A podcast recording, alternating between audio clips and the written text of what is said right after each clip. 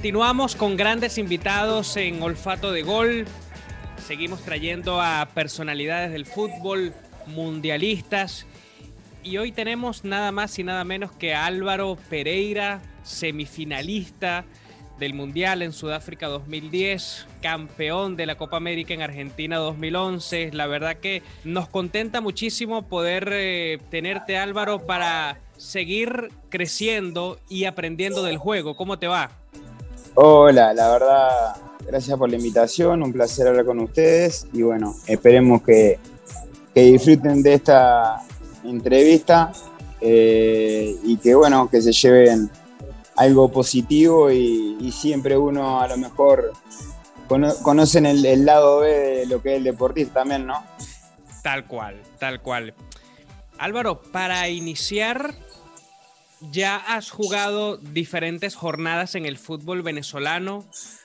¿Qué valoración haces del fútbol nacional?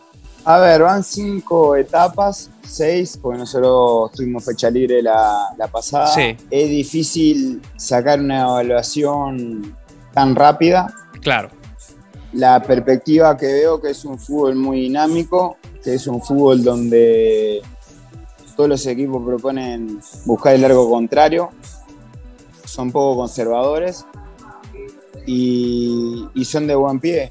Son de buen pie. A lo mejor le falta eh, que lo destaca a lo mejor los uruguayos, los paraguayos, los argentinos, esa agresividad a la hora de no tener la pelota.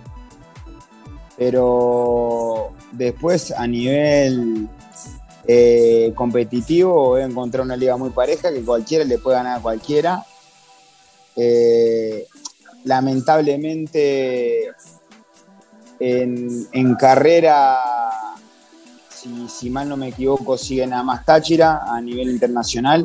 Sí. Pero como pintaban las cosas al principio, podía la Guaira también tener la esperanza de, de seguir participando y eso le hubiera dado otra cara, otra imagen también el fútbol venezolano para que siga evolucionando, seguir creciendo, que la videra es los torneos internacionales, ¿no? Creo que viene por ese lado. Y, bueno, balance no puedo hacerla, el balance se lo hace al final del torneo. Claro. Y, y al nivel de, equipo aquí he encontrado una gran institución como estudiantes, un año especial en sus 50 años.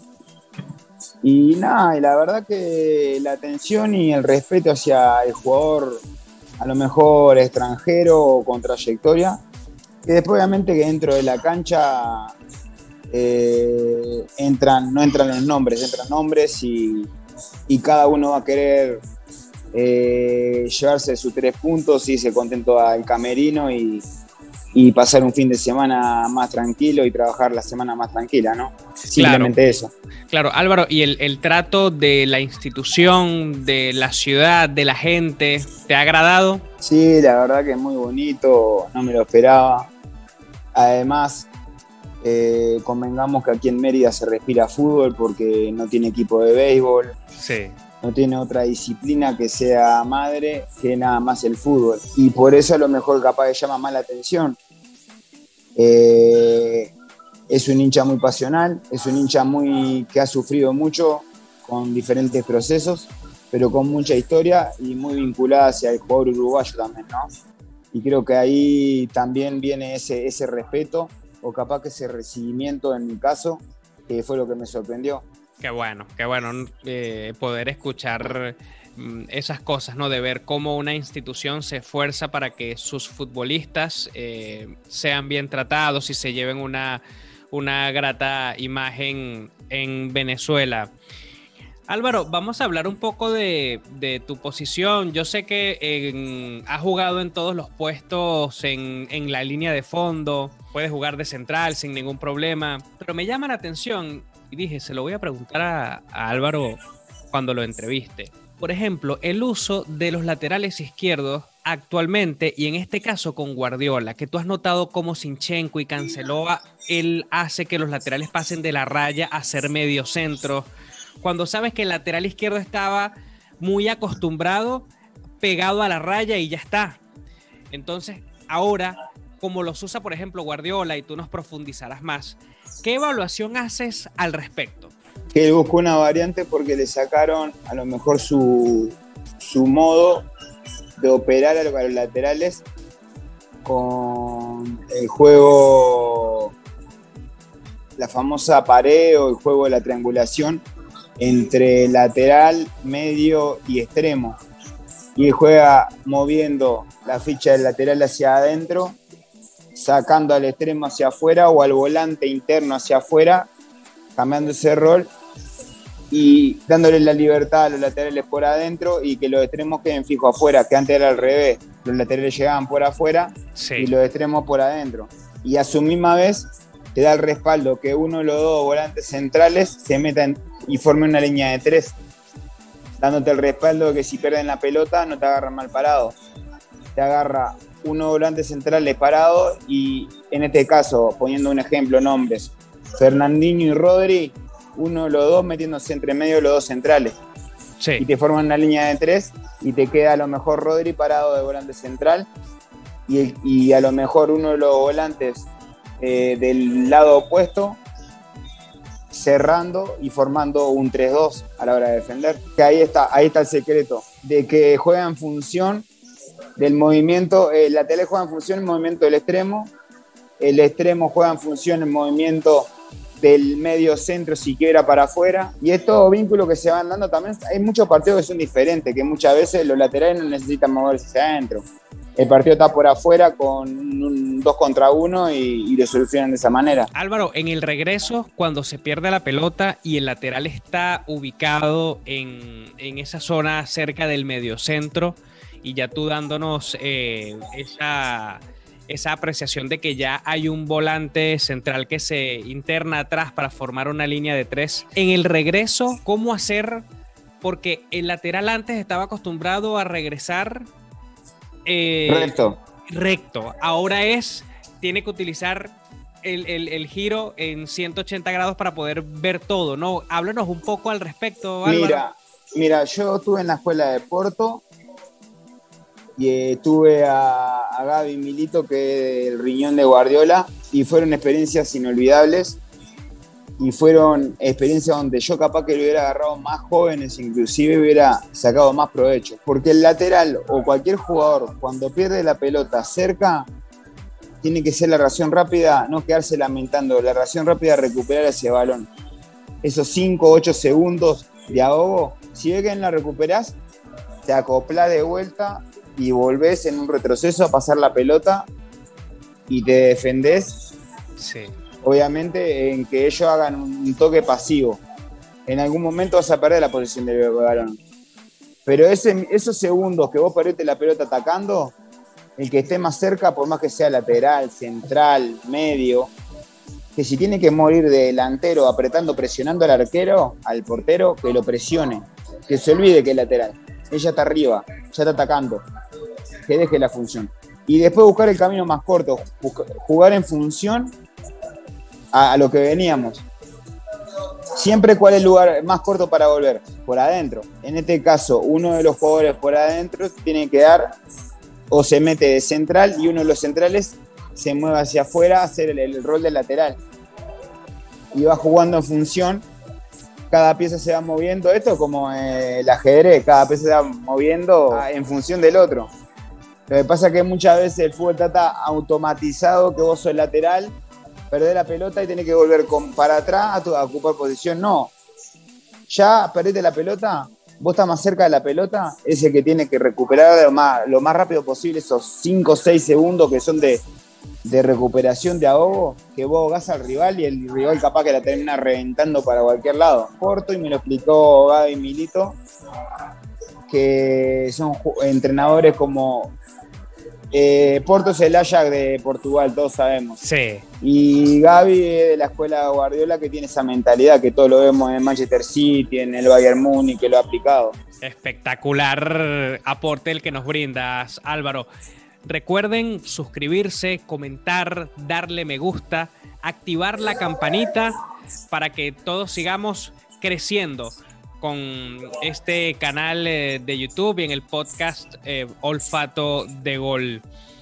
Álvaro, estos movimientos de que estamos hablando, buscándole la, vuelta, en Guardiola con los laterales, ¿es aplicable en Sudamérica? A ver, lo que pasa que en Sudamérica no hay, no hay tolerancia. Guardiola quiere aplicar eso. Pierde la primera tres fechas y no, no hay equipo que aguante Guardiola, por más que sea Guardiola. En Sudamérica es primero ganar y después jugar bien. Si ganas jugando bien, bienvenido sea. Pero en Sudamérica lo único que importa es el resultado. Gallardo ha hecho un proceso en, en River que lo que buscó fue ir consiguiendo resultados que venían de la mano y a partir de ahí ir formando jugadores. Y no nombres, sino hombres y tú te das cuenta que hay una pandemia o hay jugadores lesionados y el que entra al reemplazo lo hace mejor o igual. Quiere decir que el funcionamiento es lo que prioriza, no prioriza el nombre del jugador. Pero para llegar a eso, primero tuvo que ganar un respaldo, tuvo que ganar un campeonato, tuvo que ganar una Sudamericana en Libertadores, tuvo que tener el respaldo de la dirigencia, el respaldo del hincha.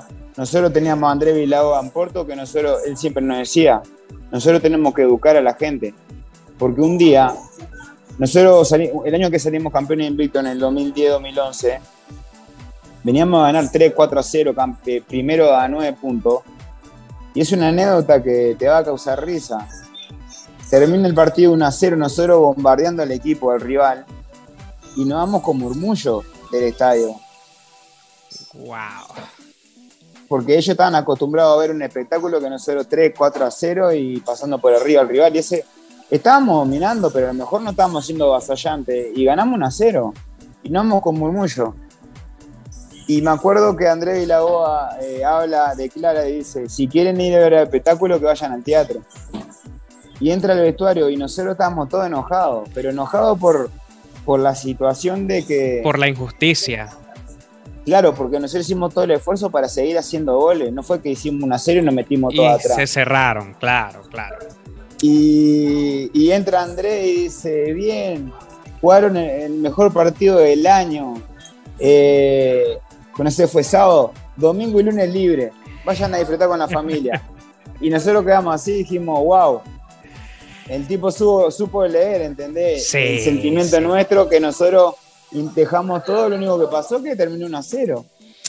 No, Álvaro. Son los pequeños detalles del fútbol, que a veces la pelota entra y a veces pega en el palo y se va para afuera y le cuesta el puesto de un entrenador. No, y va de la mano, Álvaro, con entrevistas que escuché de ti anteriormente.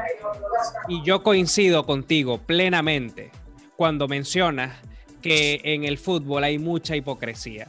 Yo coincido plenamente, hay mucha hipocresía, mucha injusticia. Por ejemplo, Álvaro, lo difícil que es ganar una Champions League, y esto siempre lo pongo de ejemplo, lo difícil que es ganar una. Zidane ganó tres con el Real Madrid y tuvo un inicio eh, el equipo no tuvo su mejor rendimiento al inicio de la temporada, los eliminaron de la Copa del Rey y ya querían echar a Zidane. O sea, tres otra, otra anécdota. Volvemos de, Irlanda, campeón de Europa League con Porto.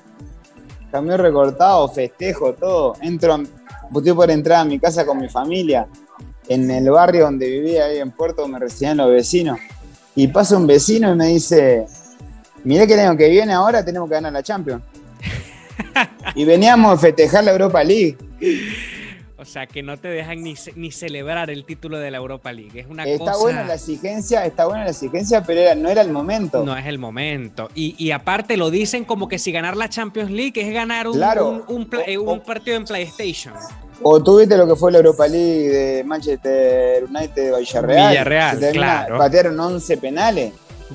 21 penales concretados, seguidos.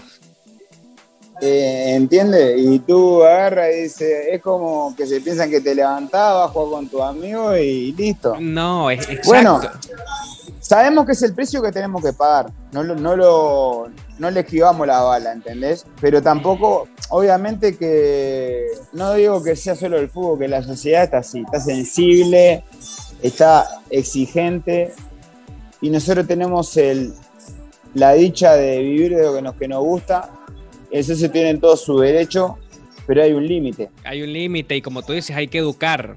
Hay que educar, a la gente. Hay, que, educar. a la gente. Hay que educar en el, en el buen sentido, digo. Educar de, del hecho de que el equipo juega así y va a jugar así, de esta manera. Pero ¿qué pasa? En Sudamérica no hay tiempo. ¿Por qué? Porque el sudamericano tiene otra, otra manera de ver las cosas. Ahora en Brasil, por ejemplo, pusieron la ley, la ley de que más de dos técnicos no pueden tener, sino juvenil. Porque si no era un desfile de técnico, arrancaba, no sé, eh, por, ponerte un ejemplo, Rogelio Seni arrancaba en Fortaleza y terminaba en, no sé, en Bajo Gama y durante todo el año estaba en siete equipos. No, no tiene sentido, claro, claro, me parece perfecto. ¿Entiendes? Me parece muy bien.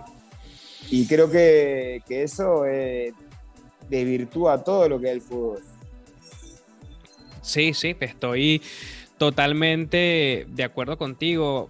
Mm, Álvaro, por los caminos que vamos en Sudamérica y en esto que estamos conversando, y tú que lo viviste en Europa, jugaste en diferentes ligas allá en el viejo continente, cada vez nos alejamos más del nivel de Europa. Bajo nuestras formas nos acercamos un poco. ¿Qué balance haces al respecto, Álvaro? Yo creo que cada vez nos cuesta más ganarles a los equipos europeos. Pero después ellos siempre vienen a buscar el producto, lo vienen a buscar acá a Sudamérica. Porque el sudamericano tiene algo que el europeo no lo tiene que son los valores, la humildad y lo que vive de chico, todo lo que pelea para llegar a ser juvenil o profesional. Porque yo no, no devalorizo lo que hace el europeo ni nada por el estilo, pero el europeo a mí me tocó vivirlo, de que salen de, ellos tienen su vida toda armada, salen de su colegio, con toda su elegancia, bajan de sus autos, los padres un poco más lo tiran de, de, los carros los tiran para, para dentro de la cancha y, ni ven los entrenamientos y se van y lo vienen a buscar.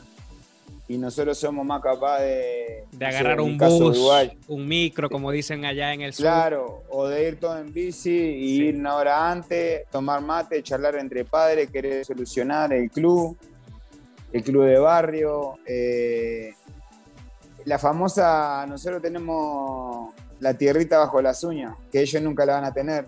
Nosotros siempre decimos eso. Y la viveza criolla, ¿no? Que por más que haya bar y todo lo demás, esa viveza criolla, ellos dicen, ustedes, en el buen sentido, ¿no? Ustedes son unos indígenas, les gusta la guerra, les gusta pelearse. Y le digo, no, porque a nosotros todo lo que pasamos nos costó y luchamos y estamos acá y, una vez que estás ahí, eh, querés más en el sentido de, aprovechar lo que ellos, ellos tienen, la ventaja que tienen la gran infraestructura. Sí. Y económicamente están muy bien. Y económicamente. Y, tú vas, que por más que a cualquier juego le puedes preguntar, entre la cancha se olvida de lo económico. Lo único que quiere es competir y ganar. Y, y, después recién pregunta cuánto, no sé, había de premio por ganar una final o ganar un partido. Pero en el momento eh, cuenta como que estoy jugando con mis amigos, obviamente que hay gente y todo lo demás, hay responsabilidad. Porque yo en el fútbol creo que no hay presión, presión es otra cosa. En el fútbol hay responsabilidad. Con tu club, con tu camiseta, con tu compañero y con el hincha. Sí, sí. Me gusta esa declaración que dijiste en su momento. Presión es no tener cómo llevar el pan a la casa a los hijos. Eso es presión. Eso es presión. Nosotros tenemos responsabilidad de dar la alegría fin de semana tras fin de semana a su, al hincha que hoy en día no tiene la posibilidad de acceder a un estadio o verlo por televisión y con nosotros mismos también del trabajo que hacemos y lo que vivimos que nos gusta y compromiso con el club que el que te da de comer. Decía el profesor Juan Carlos Osorio, ex seleccionador de México en el Mundial de Rusia 2018 y ex director técnico del Atlético Nacional en Colombia, sobre esto que estamos hablando, ¿no? De, de cuánto nos alejamos o nos acercamos a Europa en el fútbol. Y él decía que una de las herramientas que no podemos dejar de usar los sudamericanos es esa viveza, esa picardía en el juego. La técnica, la creatividad que le caracteriza al sudamericano. Y él menciona algo en específico de Uruguay. Y tú, nos, vas a, hablar al respecto porque tú eres de, de Montevideo y Juan Carlos Osorio mencionaba que en Sudamérica, en, en muchos países, excluyendo a Uruguay, los niños juegan clásicos cada ocho días. Hay una competencia desde niño importante y eso va rayando en carácter, va rayando en personalidad y por ello el uruguayo es lo que es cuando ya llega a etapas juveniles y luego al profesional.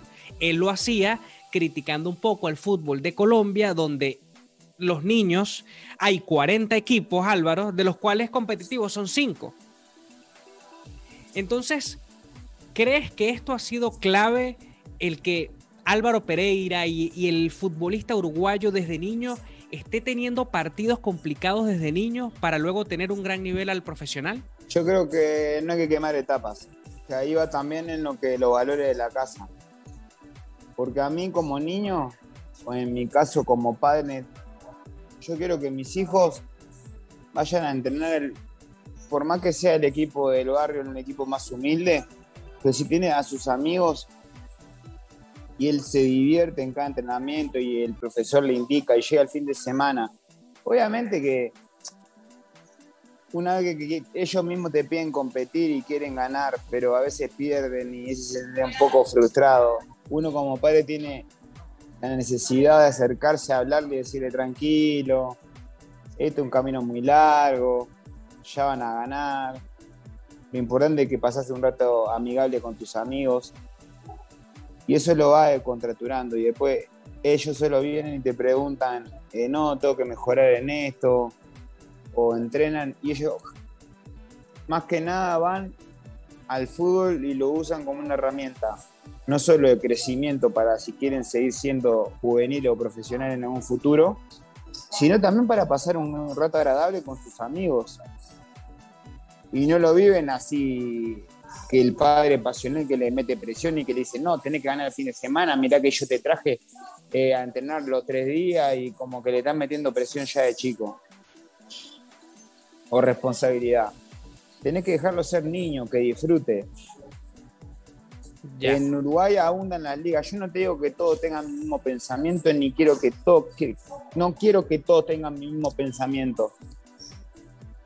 Pero en Uruguay a lo mejor se ve eso, se ve que hay muchos equipos que son de barrio y no sé, y juegan bien, hay jugadores que decís, wow, y se los quieren robar, se los quieren llevar y los, mismos niños dicen no, porque acá yo juego con mis amigos y no me importa si no salgo campeón o si algún partido pierdo 5 o 6 a 0, pero yo acá soy feliz porque juego con mis amigos. Espectacular observación la que, la que nos hace. Que desde temprana edad tienen esa personalidad de decir, y junto con su familia, no, no, él, él por ahora va a estar aquí con sus amigos y más adelante. Ahora, entonces, en, Uruguay también hay, y en Montevideo, en las categorías menores, participan muchísimos equipos. Em, Álvaro, no es, no es nada más una liga pequeña entre ocho equipos donde todos son muy competitivos. No participan ahí. En Uruguay somos tres millones, pero levanté una piedra y hay un niño jugando al fútbol. Y, lo bueno que hay inclusión, es inclusivo, encuentras niñas jugando con, con los niños, hay diferentes ligas, han hecho, por esto que han abundado tanto equipos, han hecho, creado ligas nuevas, han hecho una liga A y B, o han hecho, eh, el mismo equipo ha hecho escuelita y juega un campeonato a lo mejor en una liga y domingo campeonato de escuelita de, academia, lo que se dice academia, y van rotando y le posibilidad de jugar a todos, que todos se sientan importantes. Y creo que ahí Uruguay ha crecido mucho, ha mejorado mucho en ese, aspecto, de darle la posibilidad de todo que, que ninguno se quede sin jugar, sea juegue mejor o peor, eso no interesa que vaya y que, que lo usen como algo didáctico, obviamente que después cuando van pasando las categorías cada vez le van enseñando más cosas y que lleguen a, la hora que quieran llegar a juveniles, que lleguen preparados sabiendo cómo parar una pelota o cómo sacar un lateral. Álvaro, ¿y entonces qué hace al uruguayo distinto, aguerrido como futbolista, de una personalidad férrea en la cancha que lo han hecho eh, llamar bajo ese seudónimo totalmente coherente de esa garra charrúa, como se le dice? Yo creo que la necesidad es que pasa de chico, porque Uruguay es un país muy humilde, de que somos pocos, de que tenemos costumbre que ya va en la genética, de que yo, por ejemplo, aquí en Venezuela me encuentro en esa mesa hablando a un uruguayo y yo no sé si lo he visto en otros países y en muchos países no lo he visto, capaz que ni se hablan y de repente o él se acercó, me escuchó hablar a mí, o yo lo escuché hablar a él y digo, ¿soy de Uruguay? Sí, ¿de qué parte? ¿De qué barrio? Y ya, y... ¿Pero para qué lado? ¿Y conoció a tal persona que vive por ahí? Sí, la conozco, es amigo de fulano, termina siendo pariente de Wow y formá y de repente terminas sentándote con él, tomando un café. Y lo he vivido en aeropuerto, en países que he estado, que me he quedado conversado con gente uruguaya. Y el uruguayo tiene eso, de que siempre hay. Tú te encuentras en cualquier lugar y fuera de Uruguay y, y un uruguayo y sea Palito Pereira o sea Juan Pérez, no, no importa, instalas una conversación. Pero eso creo que va también por la poca población Así, sea uno de Peñarol y otro de Nacional, igual se saludan.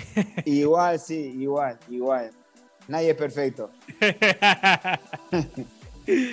Me decías hace rato de la poca paciencia a los procesos en Sudamérica, en comparación, por ejemplo, con Europa. Pero si hay un país que ha honrado y respetado plenamente un proceso ha sido Uruguay con Oscar Washington Tavares.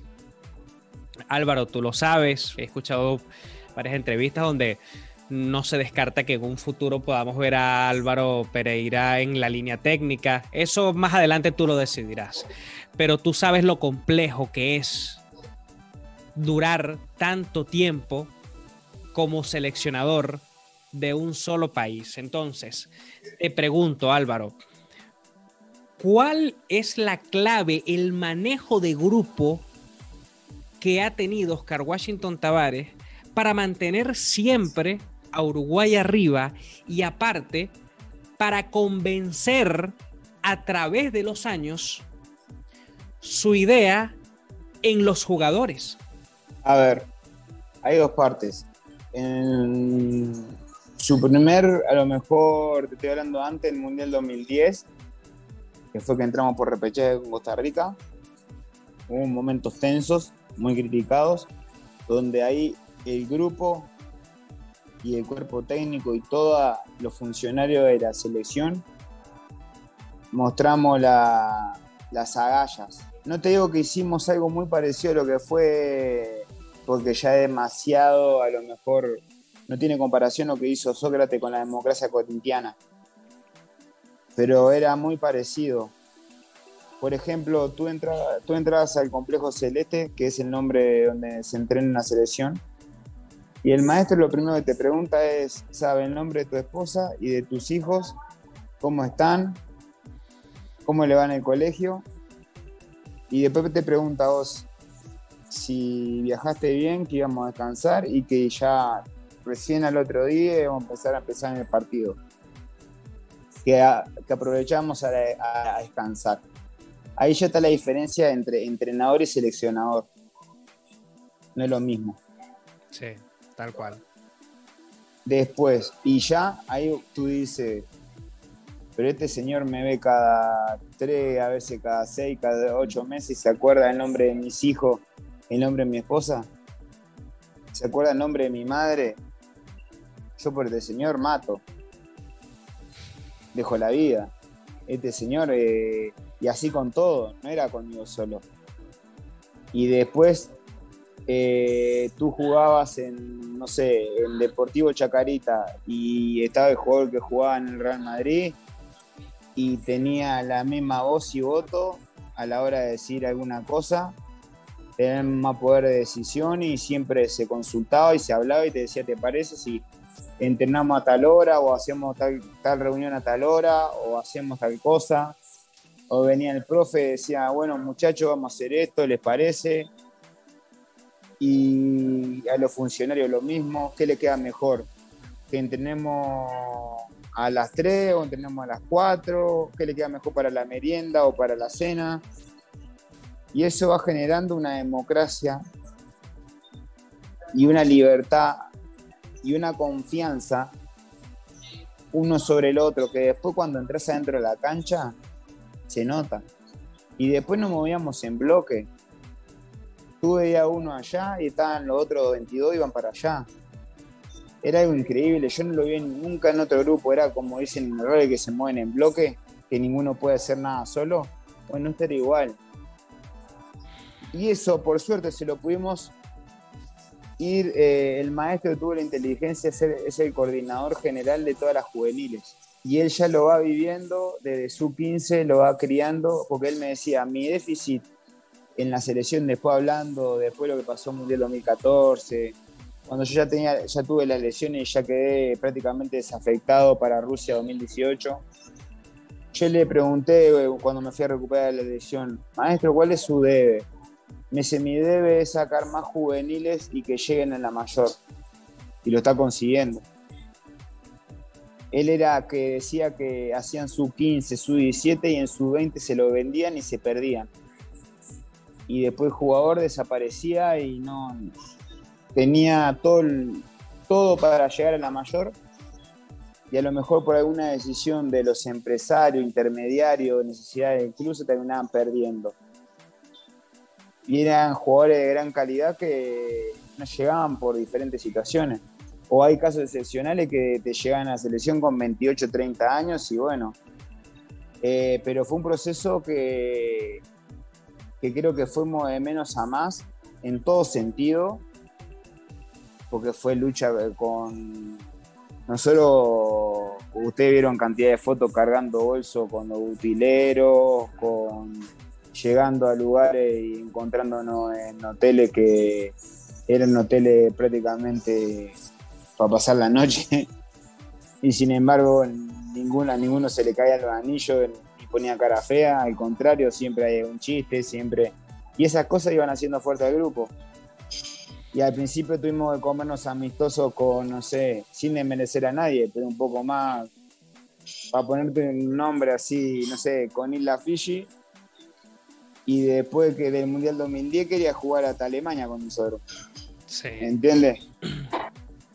Y nosotros siempre humildes, como decimos Nunca favorito, siempre de atrás. Eh, hay una canción. Claro. Y, bueno, y esas cosas van fortaleciendo. Y también después el hecho de que el grupo mismo, él creo que él, lo destacable del maestro es que él priorizó primero antes de jugar de fútbol la persona y cómo se adaptaba el grupo. Porque nosotros cuando salía una situación enseguida nos estaban mandando mensajes cuando recién aparecía el WhatsApp o BlackBerry. Y, che, eh, ¿por qué aeropuerto va? Vamos a hablar con el de la agencia, así nos encontramos todo en tal aeropuerto. Y tú, te, no sé, eh, era lunes a la noche y el avión salía a la medianoche para Montevideo. Y en Madrid a las 7, 8 empezaban a caer todo y éramos 20 uruguayos. De los 23 ponerle, ponerle 15 jugando en Europa, los 15 todos ahí juntos, ya para viajar todos juntos llegar a Montevideo todos juntos. Como que ya no veníamos craneando el partido de, la eliminatoria ya de antes, lo veníamos jugando de antes. Desde el aeropuerto. De antes inclusive. Sí. Álvaro, el entrenador que nos está escuchando en estos momentos, quizá uno de ellos preguntará, pero democratizar todo, por así decirlo, en las concentraciones y todo lo demás, no puede hacer que uno o que otro jugador o jugadores hablo a nivel general, ¿no? En el fútbol. ¿Se aproveche de ello? Yo creo, que tiene que ser consciente de que está en este caso estaba defendiendo la selección de mi país. No es lo mismo. Tú miras para el costado y está el vecino en la tribuna.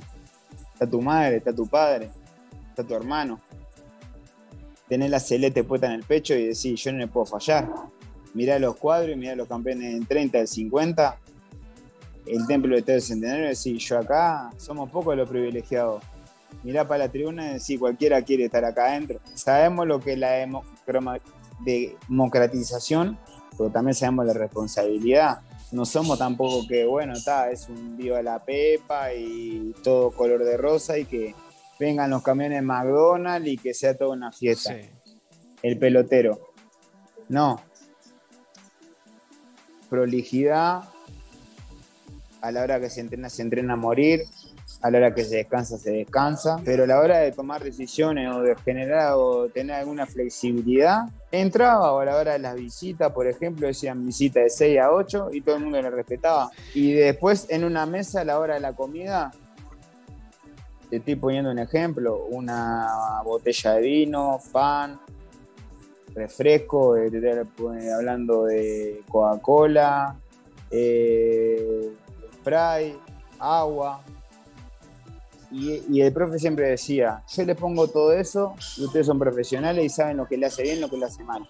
Y ustedes vienen con una costumbre de su club que yo ya sé que ni la Coca-Cola, ni esto, ni lo otro lo van a tocar. Yo se lo pongo como opción. Capaz que por ahí a la noche se toman una copita de vino como para agarrar que le agarre un poco de sueño y acotarse a dormir. Te da todas las opciones. Después que decidí era uno, porque era como también una prueba de fuego.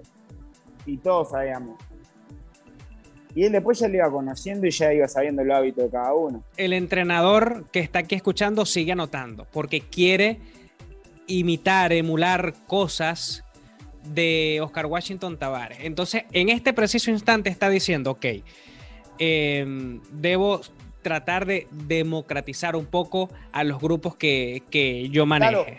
a lo que vengo esto de la Coca-Cola o del pan, todo lo demás.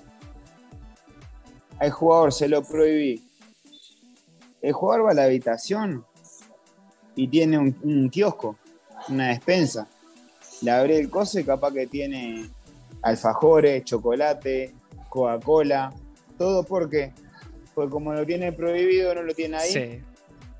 Y la táctica del profesor, ¿cuál era? Te lo ponía ahí y decía, si querés, tómalo ahí. ¿Para qué va a esperar a encerrarte en la habitación? ¿O para qué lo va a traer si te lo toma dando nosotros?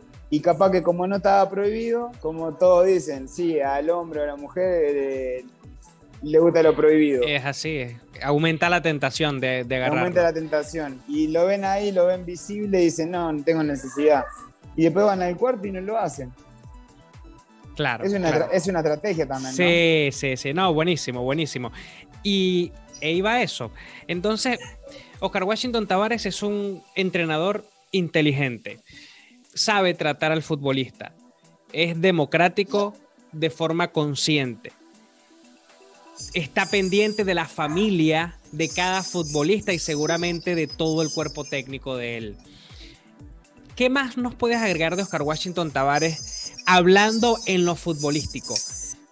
Que lo hace perdurar en el tiempo con la selección de Uruguay y que sigue siendo exitoso, más allá de que no se inició del todo bien esta, esta actual eliminatoria. Muy sabio y muy inteligente a la hora de leer los partidos. A veces obviamente puede salir bien la estrategia, a veces puede salir mal. Como todo.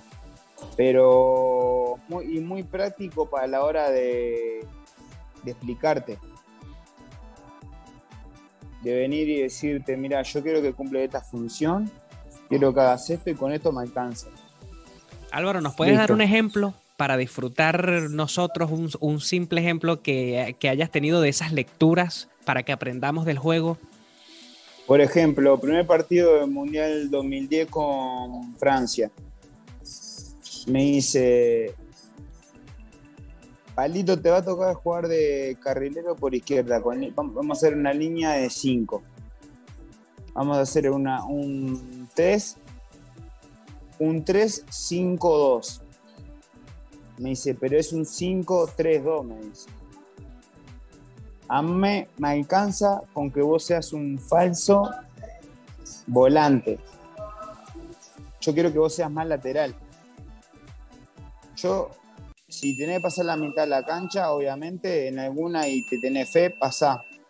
Pero yo quiero progrese que defiendas. Porque por ese sector ellos están esperando que nosotros ataquemos para que nos agarren de contraataque. Y yo siempre quiero que te agarren a vos de frente, que no te agarren corriendo de espalda, por ejemplo. Y mi función fue esa, y capaz que dicen, sí, los carrileros tenían que ver después los comentarios de los periodistas, el detrás. Los comentarios eh, decían, no, porque capaz que Parito se tenía que haber desprendido más, tenía más para ir. Y ellos no sabían que mi función era pasar la mitad de la cancha, entregar la pelota rápida y quedarme ahí haciendo tipo un falso volante, pero en realidad era un lateral, era una línea de cuatro. Y del otro lado creo que a Maxi Pereira le había pedido lo mismo. Poner que ellos eran fuertes por afuera y cerrar, bloquear el sector, las líneas. Y resultó, resultó, salió bien Álvaro. 0 a 0, 0 a 0. No nos llegaron, no hicieron daño. Y esa fue la estrategia de él. Brutal. Y capaz que muchos se quedaron con que no, Uruguay fue recontra defensivo, no se animó. Y no, él nos pidió eso. Claro, sí, tal cual, tal cual. Álvaro, ¿qué opinión te merece en el funcionamiento de la selección en este arranque de, de eliminatoria? Han ganado sus partidos, pero han perdido también otros, son quintos. Mm, Cuéntanos tu, visión de futbolista de la actual selección de Uruguay. Las eliminatorias sudamericanas son las más difíciles del mundo. Por calor, por altura, por nivel de selecciones, porque se juega todos contra todos, en Europa en una serie encuentras a dos selecciones fuertes y las demás son por lo general más débiles. Eh, yo creo que siempre dije que el premio gordo, la frutilla del postre, el Mundial o la Copa América. Y la eliminatoria te agarra, jugás, jugaste, no sé, en, ahora no pudiste jugar en marzo, la última la jugaste en noviembre. Y ahora la venís a jugar ahora en junio y te agarran diferentes momentos futbolísticos. Sí. No es que se juegue el corrido como un mundial como una Copa América. Sé que ha mejorado porque en la época nuestra lo mejor nuestro déficit cuál era que no teníamos la calidad capaz de jugadores para jugar un buen tenencia de pelota. Nuestro fútbol no era tan vistoso. Nosotros, nuestro rol era defender y hacerle llegar la pelota rápido a Cavani, Forlán y Suárez. Ese era nuestro secreto. Cada uno sabía el rol que cumplía.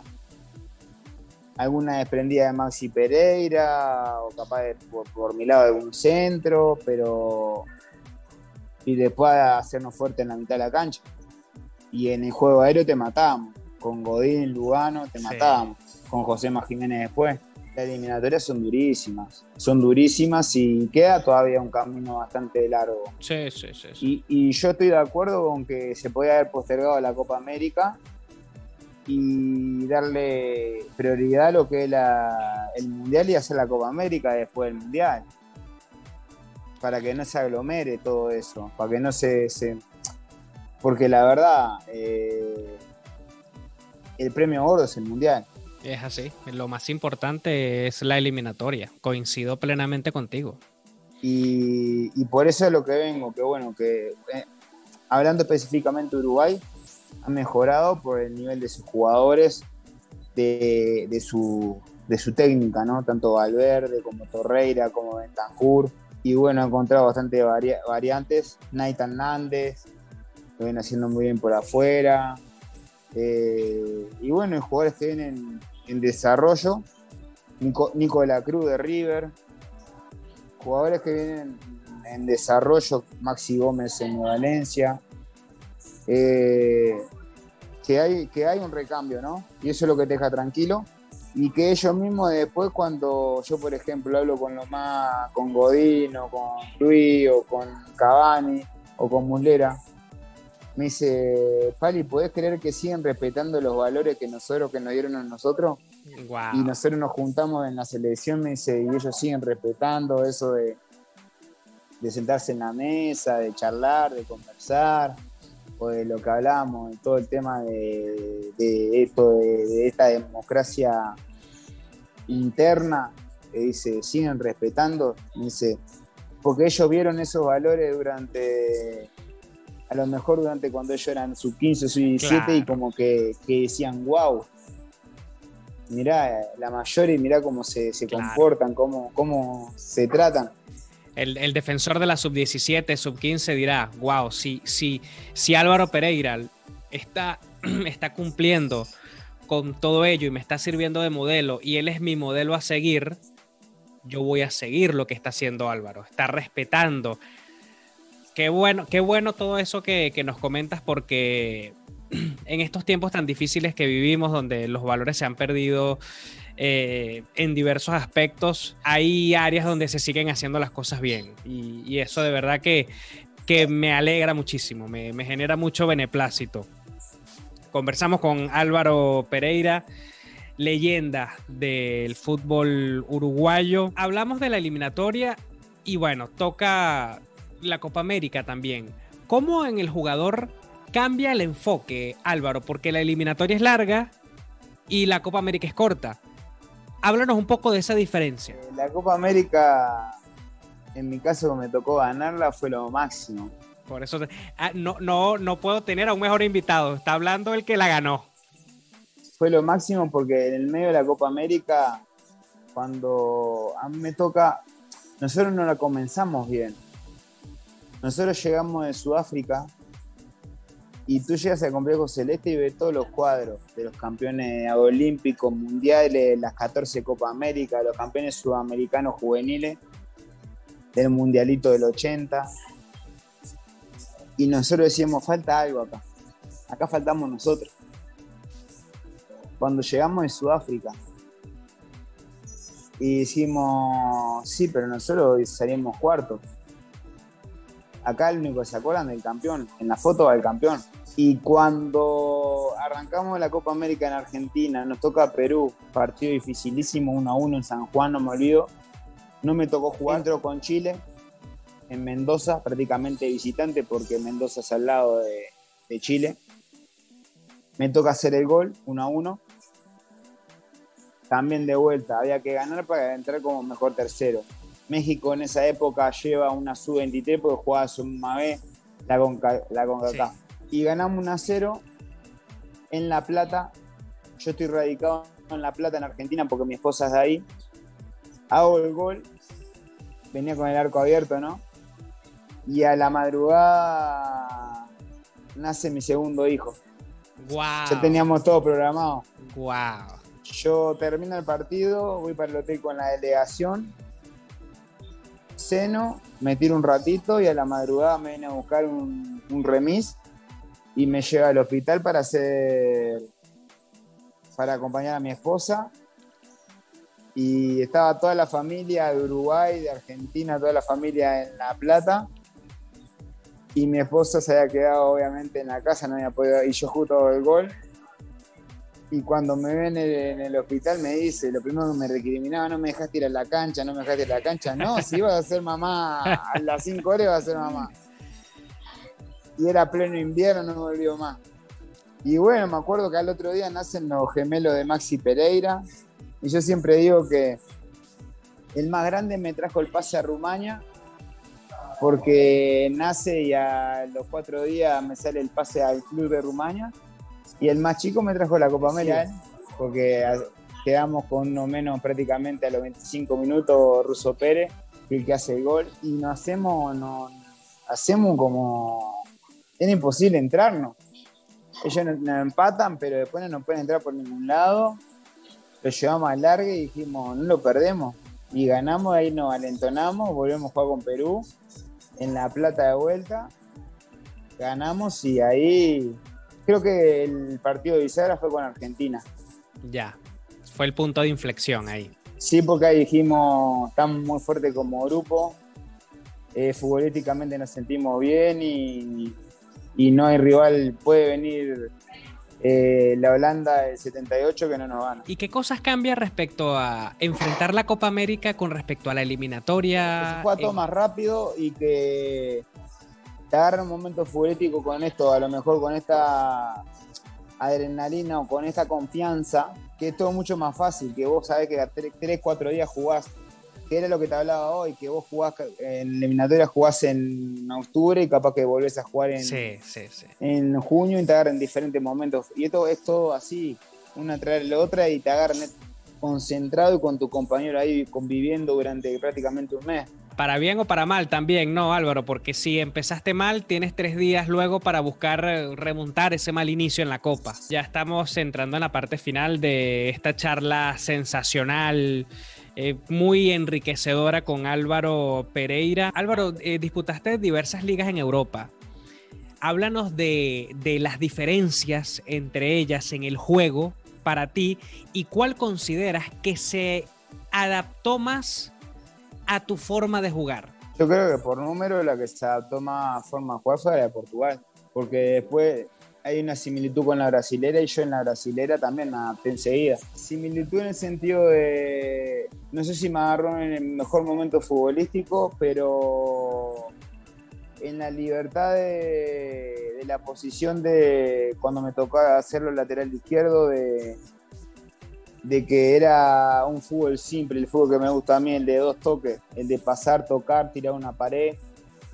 Y capaz que en Italia, en, Rumania me sentí cómodo también, pero no era un fútbol tan vistoso. Mm. Encontraba a lo mejor un juego más directo que el europeo del este juega mucho a veces al pelotazo directo y a veces los partidos se hacen un poco muy monótonos. Y, y no, y a lo mejor en, Portugal, en Brasil es más dos toques, eh, pared, tirar, obviamente encontrar que la pisa y te la lleva y te la acomoda. Y en Italia era todo estrategia, todo estrategia, era todo movimiento de... Y como que me sentía muy limitado, como que muchas veces quería romper alguna línea y, y ellos mismos te decían, no, acá no, acá nosotros hacemos para este lado, para el otro lado y me sentía muy limitado. Y en España me, gustó, lo que pasa es que fue un proceso corto, fue cuatro o cinco meses y me gustó, tiene un pie exquisito, pero también es una liga que es un poco light, que a lo mejor enseguida tocan el jugador de fútbol y ya le cobran falta y se vuelve muy cortado y a veces se vuelve un poco lento, ¿no? Y a mí me gusta un poco más explosivo, más golpe por golpe, por ejemplo, el fútbol inglés me encanta, es lo que me quedó pendiente, es lo que me quedó pendiente de jugar en el fútbol inglés. Ya, Álvaro, y ahí Guardiola rompió el molde, ¿no? Porque el fútbol inglés siempre lo hemos conocido con ese ida y vuelta brusco y llega Guardiola, box, to box. y llega Guardiola y comienzan las basculaciones, la posesión. ¿Qué, opinión te merece eso? Ya que tocas ese punto. Y nada, un revolucionario. De hacerlo y después llega Jurgen Klopp también con la misma idea y, y decir, bueno, tan errado no estaban. Le hacen ver y después tú te encuentras con la selección de Inglaterra que está intentando copiar ese modelo. lo que hace un entrenador influyente. Le abre la cabeza. Pero disculpa el atrevimiento, pero es que se me acaba de ocurrir esta pregunta y terminamos. imaginemos que está un jugador viendo esta entrevista, ¿verdad? Y él dice, Álvaro Pereira, pero ¿cómo no me voy a acordar de Álvaro cuando le metieron un rodillazo en la cara y se molestó con el, con el médico que no lo sacaran?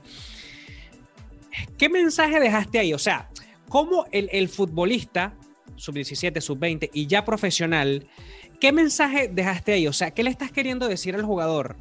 Que así esté todo malogrado en un partido, hay que ir a muerte a jugar. ¿Qué mensaje dejaste con, esa, con esa acción, Álvaro?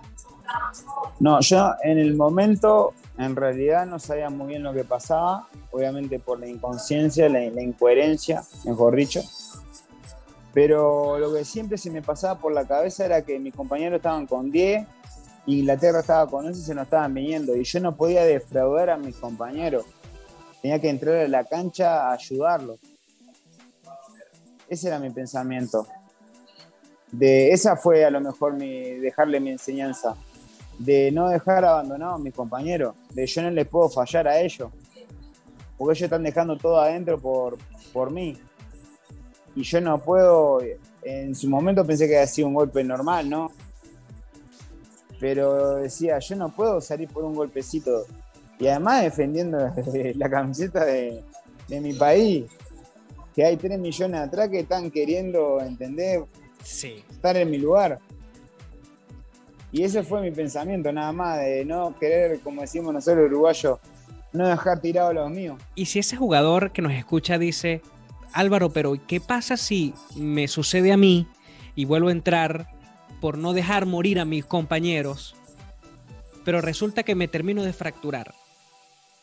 Porque lo que hiciste es complejo, o sea, lo que hiciste es grande, es mágico, pero también conlleva esa decisión que, que tomaste un riesgo y una responsabilidad enorme para tu salud. Pero no me arrepiento, no me arrepiento. No me arrepiento y lo volvería a hacer. Porque es mi personalidad, es mi personalidad. Es como hablábamos la otra vez, de que muchas veces me ha tocado jugar infiltrado. Y después me ha quedado la pelota, la pierna el otro día así, porque cuando estás a lo mejor anestesiado te crees que sos superhéroe. Y el otro día te levantás y tenés, te juro, una pelota así. Y me preguntaban, pero ¿la anestesia te pateó? Sí, pues no me arrepiento. Wow. Si ese partido tenía que estar. Quiero jugar. Es mi personalidad. Sí, sí. Capaz que otro agarra y dice, no, me duele, no, y no me infiltro, no, yo no me infiltro, no juego. Y hay que respetarlo. Y se le respeta. Se le respeta. Y, no digo que sea ni, un, ni que tenga más agallas yo, ni que tenga menos él. Se respeta. Ya, ya, ya, ya. Buenísimo. ¿Entiendes? No, es, la personalidad de cada uno. totalmente. Álvaro, de verdad que la he pasado brutal contigo. Gracias por las enseñanzas que, que nos dejaste. Seguimos aprendiendo de lo que sucede allá adentro. Tú has vivido muchísimas cosas, sobre todo para bien. Y de verdad que estoy seguro que el entrenador el hincha y el colega que estuvo presente en esta entrevista disfrutaron y tomaron nota de lo que nos dijiste. Bueno, ojalá, ojalá que haya sido una charla productiva. Que sirva más que nada, yo soy, no soy de dar consejos, pero no hay nada como la pasión de, un hincha o de esto. Eh, yo ahora me toca estar con 35 años aquí en Venezuela y tú no sabes cómo, cómo disfruto y cómo pagaría para tener, eh, volver a tener 22 años, 23 años y quedarme. Yo llego primero al entrenamiento y me doy último porque disfruto ese olor a vestuario, porque sé que es cuestión de años y yo ya, ya está. Lo que queda de la persona y el jugador de fútbol ya pasa. Nosotros los jugadores de fútbol morimos dos veces porque hacemos, hacemos lo que nos gusta y cuando dejas el fútbol parece que es como si fuera una muerte y comienza a vivir la vida natural, ¿no? La normal. Y yo intento siempre en mi carrera, intenté vivir la vida lo más normal posible, siendo una persona común y corriente, como decimos en uruguayo. Casero.